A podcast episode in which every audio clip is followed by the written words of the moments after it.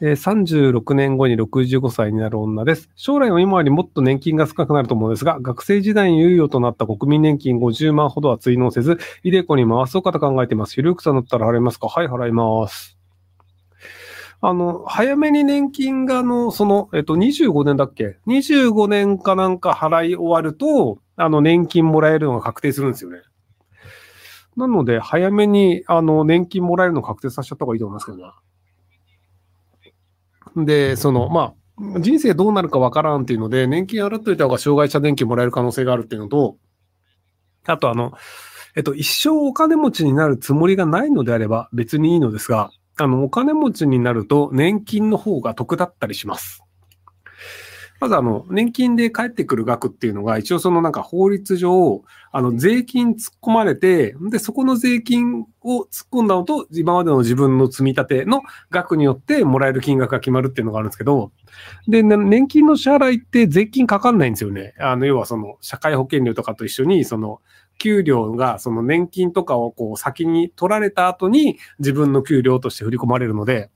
なので、あの、本来であれば、そのイデコとかになると、例えばじゃあ、イデコに100万円入れようと思うと、年収2000万円ぐらいあると、200万円の所得のうち100万円を所得税で払って、手元にある100万円をイデコに突っ込むってなるんですけど、年金の場合だと、いきなり全額その、あの、年金として入れ、払えるってことなんですよね。で、別にイデコとかでもニーサとかでも、とりあえず全額突っ込めるだけ突っ込めばいいと思うので、なので、年金もイデコもニーサも全部突っ込みましたっていうのが一番、あの、運用としてはお得なんじゃないかなと思いますけど。なので、あの、その、えっ、と、要は税金の優遇があるイデコだったり、ニーサだったりとか、年金だったりっていうのを使わないという選択肢の方が損する部分はあるんじゃないかなと思いますけど。えー少しばかり世の中が見えてきて、同時に人間の汚さとか不正義さとかなんだか嫌なことばかり感じます。ジャニーズでも統一教会でもびっくりするぐらいジャニーズ事務所も自民党も不正義な対話だと思ってしまいます。ひろゆきさん、世の中に対しては好奇心が99%だと思いますが、1%くらい絶滅しませんか？えーひろゆきさんの幻滅ってことかな？ひろゆきさんのマインドセットを知りたいです。こんなことを考える自分へのアドバイスをください。あ、なので僕はあの、日本社会に住んでないっていうのも多分自分が楽な理由の一つなんですよね。その、ジャニーズの問題とか、統一教会の問題とかは、やっぱりその、僕は解決すべきだと思ってしまうんですよ。それは僕の正義感的なものだったり、世の中そういうものが温存しているのは良くないよねっていう効率の問題だったりするんですけど、なので多分日本でしか住めなくて、日本に住んでいて、今後もずっと日本にいた時に、多分、あ、この問題を解決しないような場所っていうのは嫌だよねっていうのでストレス溜まると思うんですけど、僕日本にいないんですよ。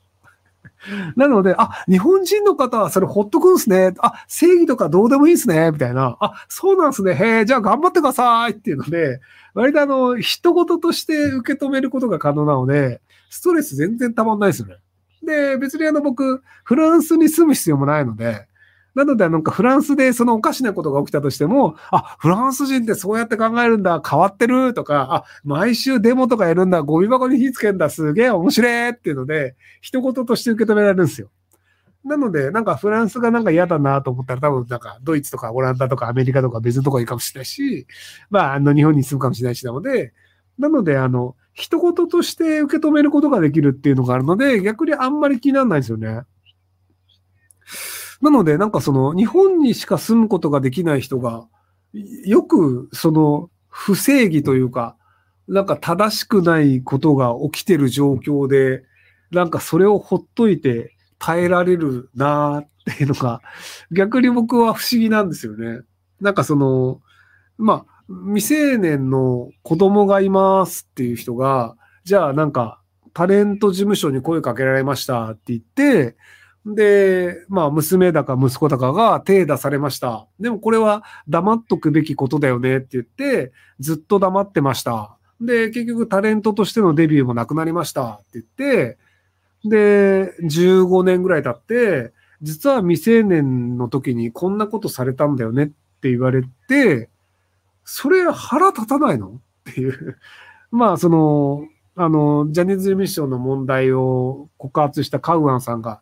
その未成年の時にそれの被害を受けて、で、親御さんもそれ聞いて、よくほっとけるなって、まあ、ほっといてないから、まあ、息子さんが言ってるんだと思うんですけど、やっぱり僕、そういう社会は良くないよねって思うのですよ。で、でも、今じゃあ、ジャニーズの問題がそのまま放置されていくと、多分他の芸能事務所で同じようなこと起きてても、多分わかんないと思うんですよね。だって逃げ切れちゃってるから。逃げ切れてるわけじゃないですか、現実ジャニーズ事務所も。なので、他の事務所も多分やってるかもしれないし、で、やってたとして、その、じゃあ子供たちが被害になった時、ジャニーさんも逃げれたんだから、お前がいくら騒いだって、別になんか何も解決しないよ。それだったら騒がないで言いなりになってた方が得だよねっていうふうに説得したとして、多分子供は確かにそうだよねって思っちゃうと思うんですよね。要はそこでなんか騒いで干されるより、なんか我慢してデビューした方がいいよねって言って、なんかそのおじさんとかおばさんの手ごめになるっていうのを選んじゃうっていう、っていう社会の方が僕は嫌な社会だと思うのですよ。でもなんかね、日本に住んでらっしゃる方は、なんか泣き寝入りする方が正しい。泣き寝入り社会に、泣き寝入りする社会のままでいいと思ってらっしゃるっていうことなのかなっていうふうに思ってます。え、ニュースで資産世論調査を見たのですが、30代の平均貯蓄額が1150万しかなくて驚きました。この結果は日本の景気低迷により貯金額が減ったということでしょうかそれともお金を使う人が増えたとなのでしょうかひろきさんの見解を疑いです。えっと、日本のあの平均貯蓄額はずっと減り続けてるはずです。ここ10年ぐらい。で、ずっと営り続けていて、で、あの、貯蓄ゼロ世代というのも、ず、あ、貯蓄ゼロ世帯というのもずっと増え続けているので、なので、あの、普通にお金がない家庭が増えているという事実だと思います。はい。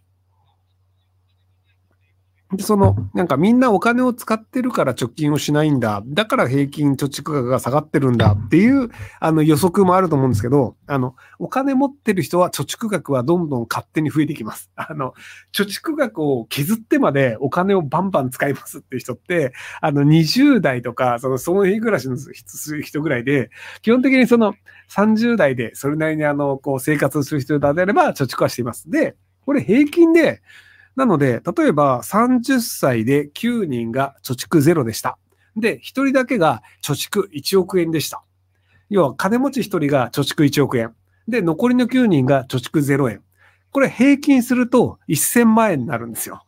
なので、30代平均1000万円だよねっていうと、あ、みんな1000万円ぐらい持ってるんだってなるんですけど、現実でいくと1億円が1人と0が9人だったりするので、なので中央値でいくともっと数字は低いんじゃないかなと思います。要は、あの、その、平均っていうのはあくまで合計したものを人数で割るんですけど、中央値っていうのは真ん中の人がいくらか。なので、1位が1億円、残り全部0だとすると、真ん中の5位の人は0なので、中央値は0になるっていう形なので、その、貯蓄額みたいな、その、要は0以下がないじゃないですか。で、多い人は10億円とかあったりするので、そういうあの、ブレ幅が大きいものに関しては、平均よりは中央値で見た方が状況はわかりやすいんじゃないかなと思います。今、賃貸に住んでいます。騒音に悩んでいて引っ越しを検討中です。少し背伸びをして高いお金を払っても、鉄筋など住環境は良いところに住んだ方が良いでしょうかえっと、一回その、あの、えっと、下見とかに行って、どれぐらい音が聞こえるのかっていうのを言ってみると思うと思うんですけど、ちなみに、あの、もし騒音が気になるのであれば、むしろめちゃくちゃうるさいところに住むっていう手もあります。あの、その線路沿いとかに住んだりすると、あの、窓が二重サッシになってて、要はその騒音がある場所のマンションだと、もう騒音対策済みだったりするので、なので逆にその周りの騒音気にならないんだと思う、気にならないんですよね。で、その今鉄筋じゃないっていうところで、多分そのなんか木造だったりとか、その壁が薄いところに住んでると思うんですけど、その、あの、割とその鉄道沿いのところとかってめちゃくちゃうるさいので、壁結構しっかりしてるんですよ。っていうのもあったりするんで、別に家賃高くないんですよね。いや、うるさいからそういうとこ嫌だよねとか、窓開けるとうるさくなるからそういうとこ住みたくないよねっていうので、そんなに家賃高くなったりするので。あと、あの、隣賃ガチャもあるので、なので、まあ、住んでみて変な人だったってなんですけど、その騒音が多い地域だと、隣賃ガチャも結構リセットされるんですよ。いや、その、隣の人がいくら音楽をかけても、あの、電車の音のがうるさいっていうのがあるので、なので、あの、二重窓でちゃんと壁があるようなところだと、隣人の騒音も気にならないっていうところもあったりするので。なので、あの、いろんなタイプの家住んでみるっていうのが、まあ結局答えになるんじゃないかなと思って理想の家みたいのをすぐ見つけるとなかなか難しいので。